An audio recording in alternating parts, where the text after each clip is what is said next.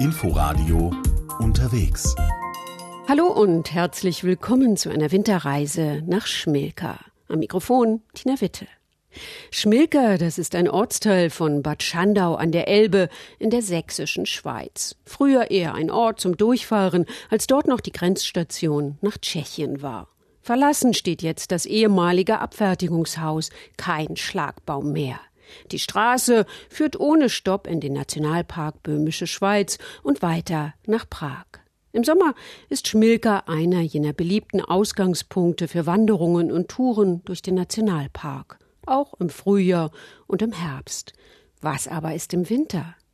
Auch sehr schön, hat Axel Bars bei einem Besuch in der sächsischen Schweiz festgestellt. Seit einiger Zeit ist Schmilka dabei, sich zu mausern, ist noch nicht ganz ein sogenanntes Ganzjahresresort, aber auf dem Weg dahin. Da, wo der Ilmenbach auf seinen letzten zwei, dreihundert Metern zur Elbe in einem engen Tal ausläuft, stehen neben und auch hintereinander kleine alte Häuser. Und wenn sich winterliches Grau breit macht, ist es nicht etwa totenstill in dem Örtchen, das bis zur Grenzöffnung wahrlich am Rande der Welt lag. Schmilka ist dann nämlich das Winterdorf. Ja, das Winterdorf ist ein kleiner Weiler, ja 350, 400 Jahre alt und hat bisher im Tourismus für Wanderer vor allen Dingen eine Rolle gespielt, aber auch Wassertouristen durch die Elbe, eher im Sommer, im Frühjahr und im Herbst. Und im Winter war da immer zugeschlossen. Vor einigen Jahren hat der Cottbuser Sven Erik Hitzer das eine oder andere leerstehende oder verfallene oder zumindest renovierungsbedürftige Haus im Tal gekauft und instand gesetzt. Ja, der größte Teil war verlassen. Das waren so, man sagt dazu, ja, Problemimmobilien, die vorher mit der Grenzabfertigung zu tun hatten oder ehemalige Ferienheime und die dann nach der Wende mehr oder weniger leer gestanden haben oder auch zum Beispiel durch das Hochwasser 2002 so geschädigt waren, dass dann die Eigentümer aufgegeben haben. So habe ich so nach und nach den Ort ja entwickelt, habe entweder die Häuser auch gekauft oder auch gemietet und habe die dann faktisch umgebaut und ausgebaut. Es sind ja viele Denkmäler dabei, also historische Gebäude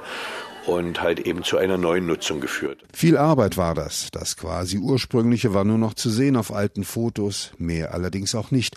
Bauzeichnungen gab es nicht. Von der alten Mühle standen nur noch Grundmauern. Auch das Rad war ein Opfer der Zeit geworden, wie so vieles. Ja, die Mühle ist ja fast mit das älteste Gebäude in Schmilka. Sie überbaut ja wie ein Brückenhaus das enge Tal der Ilmbach fließt um die Mühle herum. Der Wanderweg, der Malerweg geht direkt durch die Mühle hindurch. Schon eine sehr ungewöhnliche Bauart.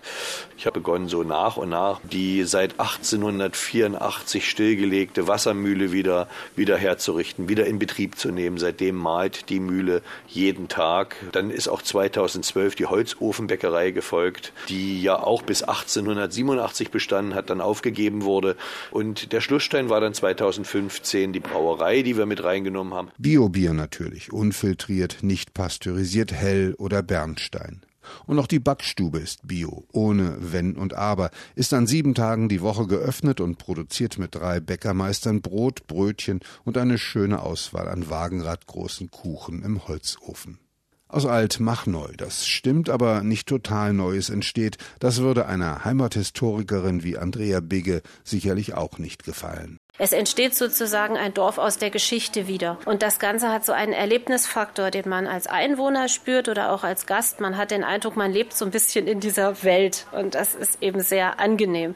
Also das gefällt mir zum Beispiel auch sehr gut daran, hier in Schmilka zu leben. Und es ist nicht nur so dieses Dorf, jeder kennt jeden. Es ist hier so ein Dorf, wie es wahrscheinlich auch früher mal war und trotzdem mit den Ansprüchen natürlich an ganz modernen Tourismus. Andrea Bigge verfügt über einen ungeheuer großen Schatz an alten Fotos und Ansichtskarten, die die Vergangenheit nicht nur Schmilkers, sondern darüber hinaus des Elbsandsteingebirges dokumentieren. Das war eine alte Holzfällergemeinde ursprünglich, die sich hier angesiedelt hatte. Die Erwerbsgrundlage der Menschen verlagerte sich zur Schifffahrt, vor allem dann später zum Tourismus, Sommerfrischler, wie man sie damals romantisch nannte. Und so wurde das eigentlich neben der klassischen Handwerkskünsten wie Sandsteinbrecherei, Elbschifffahrt oder Flößerei Landwirtschaft kam zunehmend mehr der Tourismus und das war gerade um die Jahrhundertwende 1900 rum war so die Blütezeit. Von den Sommerfrischlern allein konnte das Dorf nicht leben und während die einen Erholung an und auf der Elbe und den Wanderwegen im Elbsandsteingebirge suchten, mussten die anderen, die Einwohner, eben diesen Sandstein abbauen. Ja, der Sandstein hier in dem Gebiet zwischen Schmilka und Schandau, das ist eine ganz besondere Sandsteinart. Er eignete sich vor allen Dingen für besonders kunstvolle Gebäude. Und so war es seit jeher Lieferant für die Dresdner Kunstakademie. Man baute den Sandstein ab für viele berühmte Bauwerke, die Dresdner Frauenkirche zum Beispiel, das Brandenburger Tor in Berlin oder auch das Hamburger Rathaus entstanden aus diesem Sandstein.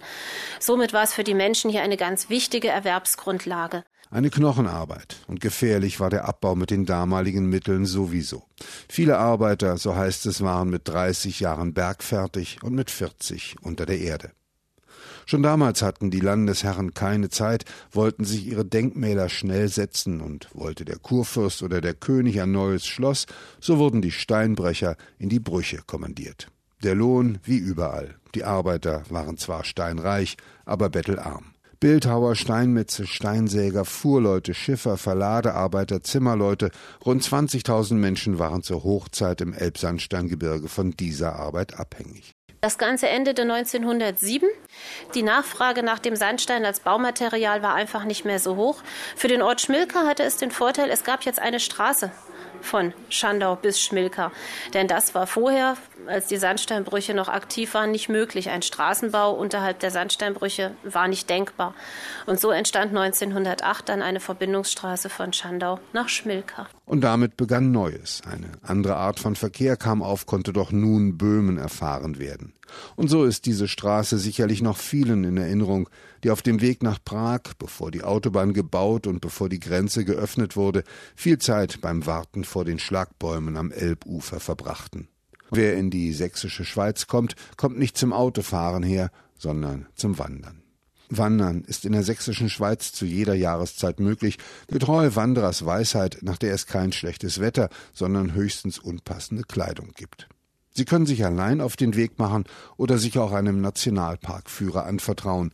Deren Wanderungen werden auch im Winter regelmäßig durchgeführt und sind nicht riskant. Das sind Wanderungen, die äh, natürlich über die Felsen gehen, also auf die Schrammsteine, die ein bisschen exponierter sein äh, können, was man im Winter nie garantieren kann, dass man das durchführen kann. Es kann durchaus ja auch mal glatt sein. Und die sind natürlich auch meistens länger im Sommer. Ich habe gerade sehr viele Gruppen, die schon etwas älter sind, die hier in der sächsischen Schweiz wandern wollen, die teilweise auch eine ganze Woche hier unterwegs sind mhm. und mit denen ich dann äh, verschiedene besondere Gegenden hier in der sächsischen Schweiz ab, äh, abwandere. Nationalparkführer wie Alrun Flexig kennen so gut wie jeden Pfad und vermeiden natürlich Klettersteige oder Leitern, die in dieser Jahreszeit glitschig und damit gefährlich sein können.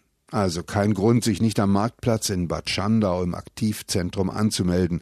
Tourenangebote gibt es in unterschiedlichen Längen und diversen Schwierigkeitsgraden.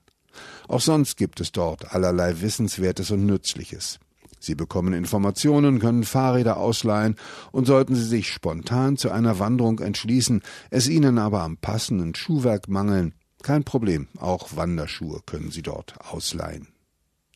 Wir treffen Alrun Flexig im Aktivzentrum, setzen mit ihr auf der Elbfähre auf die andere Seite über und los geht's. Ja, wir befinden uns jetzt hier im Nationalpark Sächsische Schweiz. Der Nationalpark Sächsische Schweiz befindet sich immer auf der rechten Elbseite. Alles, was auf der anderen Elbseite ist, äh, das ist Landschaftsschutzgebiet. Als Wanderer bedeutet das, dass man auf den ausgewiesenen, ausgeschilderten Wegen gehen darf. Alles, was nicht beschildert ist, äh, darf man nicht wandern. Man äh, findet Wanderwege so breite, wie wir jetzt gerade gehen. Es gibt Wanderwege, wo es über viele Stufen und Leitern nach oben geht. Das ist besonders reizvoll, äh, gerade auch für Kinder, äh, weil es ein bisschen Abenteuer ist und einfach nicht langweilig ist. Ja, und es gibt natürlich auch äh, Wege, wo man viele Höhenmeter hoch und runter gehen kann. Ja, man kann äh, in der Natur übernachten. Es gibt äh, Boven, äh, eine spezielle Sache, die ist hier entstanden äh, in der Zeit, als viele Kletterer unterwegs waren und die Gegend hier erschlossen haben und äh, dann eben abends nicht nach Hause fahren wollten oder konnten und sich dann einfach unter, über einen Überhang gelegt haben. Man muss allerdings wissen, dass es ähm, da besondere Regeln gibt beim Boven.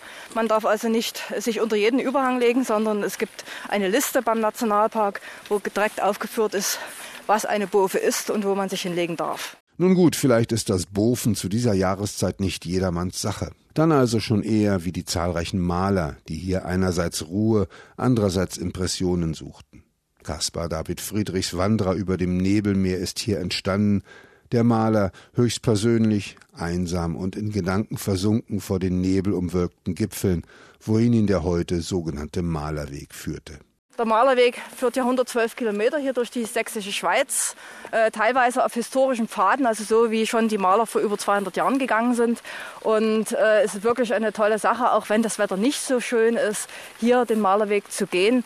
Gerade wenn man hier drüben hinschaut, man sieht so den Nebel nach oben steigen zwischen den Felsen. Also das hat was, egal bei welchem Wetter. Aber keine Angst, es gibt nicht nur Nebel und unwirtliche Natur. Die beste Jahreszeit, man kann ja jede, zu jeder Jahreszeit wandern. Im Sommer ist es manchmal zu heiß, im Winter ist es glatt. Also man kann da immer was Negatives finden. Ich finde, man kann es wirklich bei jeder Jahreszeit machen mit verschiedenen Angeboten, eben diese Winterwanderung. Äh, Richtung Schrammsteine oder wir bieten an ein Trailrunning am Morgen. Äh, das bedeutet, dass man mit jemandem äh, ein wunderschönes Landschaftsläufchen hier in der sächsischen Schweiz macht und eine Stirnlampenwanderung Freitagabend wird angeboten, was natürlich auch sehr stimmungsvoll sein kann. Zu jeder Jahreszeit geöffnet ist der Königstein, die Festung, die hoch über dem Elbtal präsidiert. Vielleicht ist die Nebensaison sogar die bessere Zeit. Kaum Reisebusse, die vor dem Kassenhäuschen ihre Ladung entlassen, kein Anstehen am Aufzug, der sie ins Innere bringt. 247 Meter über der Elbe können sie dann zunächst einmal die fantastische Aussicht genießen. Dann aber sollten sie sich auf einen am besten geführten Rundgang begeben und überlegen, zu welcher Zeit sie wohl hier am liebsten gelebt hätten. Dieser Felskönigstein ist besiedelt worden so vor reichlich 800 Jahren, ne, also im 13. Jahrhundert. Zu der Zeit gab es ja Sachsen noch gar nicht. Ne, das war alles böhmisches Herrschaftsterritorium.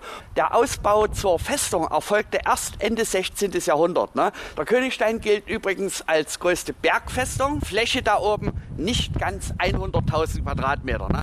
Es gab genau zwei Gründe für die hohen Herrschaften, für die Fürstenfamilie, für ihren Anhang aus Dresden hier hochzukommen. Einer ist klar, in Kriegszeiten, wenn Feinde in Sachsen eingerückt waren, war Dresden nicht mehr sicher, man musste weg. Der zweite Grund, hier hochzukommen, gar nicht so selten in friedlichen Zeiten, wenn keine Kriege oder sonst irgendwas drohten, kam man in der ja schönen Jahreszeit hier hoch, um jede Menge Spaß zu haben. Ne? Man hat dann Jagdausflüge in die Wälder der Umgebung veranstaltet und hier oben kräftigst gefeiert und dann nahm man auch hier oben Quartier oder so. Ne? Eine wechselhafte Geschichte im Lauf von 800 Jahren, die Ihnen spannend und unterhaltsam nahegebracht wird. Zum Beispiel von Schließkapitän Clemens, der durch die Anlagen führt. Viele meinen dann schon, dass das aussieht wie ein kleines Dorf, eine kleine Stadt oder sonst irgendwie. Ne? In dieser kleinen Stadt, was übrigens für so ein Plateau nicht so wenig war, lebten damals im Minimum, das war die Friedensbesatzung, 800 Personen. Ne? Allerdings keine 800 Soldaten, so viel brauchte man nicht. Man hatte reichlich 200, die meisten zur Bewachung, ein paar Artilleristen, aber auch der allereinfachste Wachsoldat, nicht bloß der Kommandant oder die Offiziere, jeder dieser Soldaten lebte mit Familie hier oben. Alle Frauen, hunderte Kinder auch mit dir. Ne? Treppe ab, Treppe auf geht es. In engen Durchgängen muss man sich bücken, sonst gibt es Beulen am Kopf und so manche Tür öffnet sich, andere hingegen bleiben lieber verschlossen. Was wird hinter dieser Tür gewesen sein? Sie dürfen das ruhig laut sagen, Sie haben nämlich recht. Eine Toilette würden wir sagen, ein Plumpsklo damals, bei uns hieß es noch ein bisschen anders. Äh, wir sind ja praktisch im Kellerbereich eines mehrgeschossigen Hauses. Ne? Wir sind immer noch unter dem Kommandantenhaus. Ne? Zehn Meter über uns, zwölf Meter über uns war die Kommandantenwohnung. Ne? Weil das ganze Haus über so eine Anlage verfügte, hießen diese Dinger bei uns zumindest Abortturm. Das heißt, hinter der Tür ist eine richtig große, also eine Röhre im Fels drin. Ne? Äh, die beginnt oben bei der Kommandantenwohnung, führt dann durchs ganze Haus an uns vorbei, runter zum Fuß der Festung und endete dort in einer von außen zugänglichen Abort- oder Sickergrube. Musste ja auch mal entleert werden, das Zeug. Das mag einen schaudern lassen im Verlies, anderes hingegen zeigt sich als durchaus fortschrittlich in vergangenen Zeiten. Es gab eine für damalige Zeiten richtig gute medizinische Versorgung hier oben, ne? bis hin zu der Tatsache, dass schon im 17. Jahrhundert die ersten Hebammen hier oben gearbeitet haben und so. Ne? Es gab für die Kinder äh, eine Schule hier oben. Ne? Diese Schule gibt es seit Anfang 18. Jahrhundert. Und zu der Zeit war das weit und breit bei uns die einzige Schule, in der von Anfang an auch die Mädchen am Unterricht teilnehmen durften. Ne? Das waren richtig, aus unserer Sicht, fortschrittliche Sachen. Ne? Aber es gab auch richtig strenge Regeln. Und wenn man sich daran hielt, wurde man halt entsprechend bestraft. Bestraft werden sie zu dieser Jahreszeit bestenfalls mit kräftigem Wind, der über den Tafelberg pfeift.